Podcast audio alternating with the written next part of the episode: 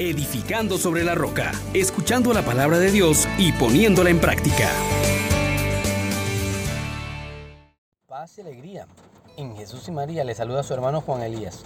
Agradecido con Dios porque sigue mostrándonos su misericordia y nos induce a nosotros también a aspirar a ser ciudadanos del reino de los cielos. Invitemos al Espíritu Santo diciendo, oh gran poder de Dios, enciéndenos en tu fuego el amor, oh Espíritu que vienes de lo alto, llénanos de Dios, oh Espíritu, óleo santo, úngenos en el amor. Meditemos en el libro de los jueces, capítulo 9, versículos del 6 al 15.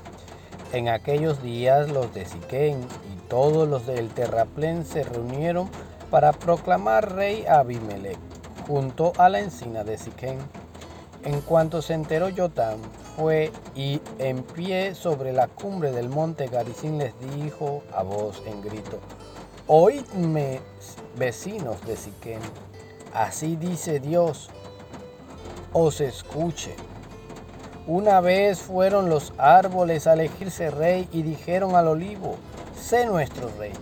Pero dijo el olivo, y voy a dejar mi aceite con el que engordan dioses y hombres para ir a mecerme sobre los árboles. Entonces dijeron a la higuera, ven a ser nuestro rey. Pero dijo a la higuera, y voy a dejar mi dulce fruto sabroso para ir a mecerme sobre los árboles. Entonces dijeron a la vid, ven a ser nuestro rey. Dijo la vid, y voy a dejar mi mosto que alegra a dioses y hombres para irme a mecer sobre los árboles.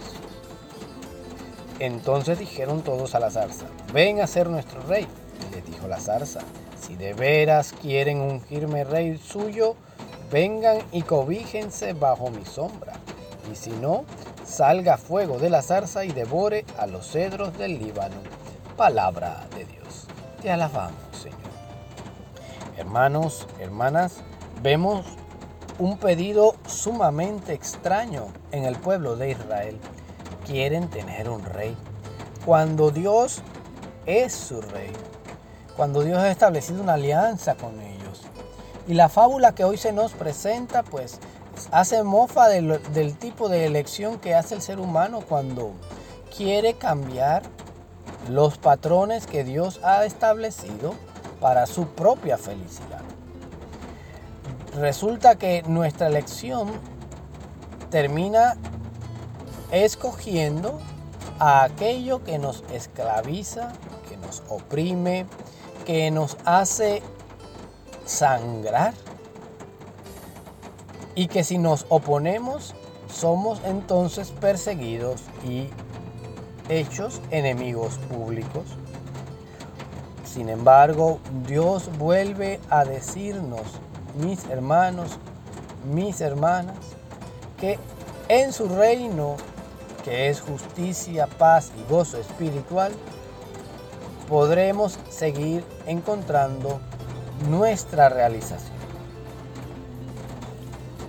Este texto que hoy hemos leído es un aviso contra el régimen de la monarquía, de aquellas opresiones humanas. Recuerden, Dios es nuestro verdadero rey. Y no pocas veces los gobernantes humanos, en lugar de buscar el bien común del pueblo, buscan sus propios intereses, sus propias ventajas.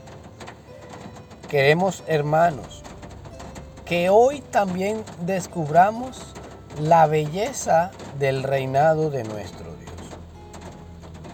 San Ambrosio pues nos pone en contacto con el reinado de Cristo que es totalmente distinto, porque todo lo tenemos en Él. Todo es Cristo para nosotros. Si quieres curar tus heridas, él es médico. Si estás ardiendo de fiebre, Él es manantial. Si estás oprimido por la iniquidad, Él es justicia. Si tienes necesidad de ayuda, Él es fuerza. Si temes a la muerte, Él es la vida. Si deseas el cielo, Él es el camino. Si refugio de las tinieblas, Él es luz. Si busca manjar, Él es alimento. Él viene con fortaleza, nos dice San Jerónimo también. Su mano todo tiene el reino, todo lo reúne, la potestad, el imperio. Qué hermoso hermano tomar la decisión adecuada para que en este reino que Dios nos propone podamos también nosotros encontrar la dicha, la alegría, que Dios siga bendiciéndonos depende de nosotros. Él está dispuesto a bendecir y a darle a cada uno que se pone bajo su cuidado la mejor paga. Él es bueno. No nos molestemos pues porque Dios es bueno, porque Dios nos colma de sus bendiciones. Tomemos hoy la decisión de escogerlo a Él como Rey.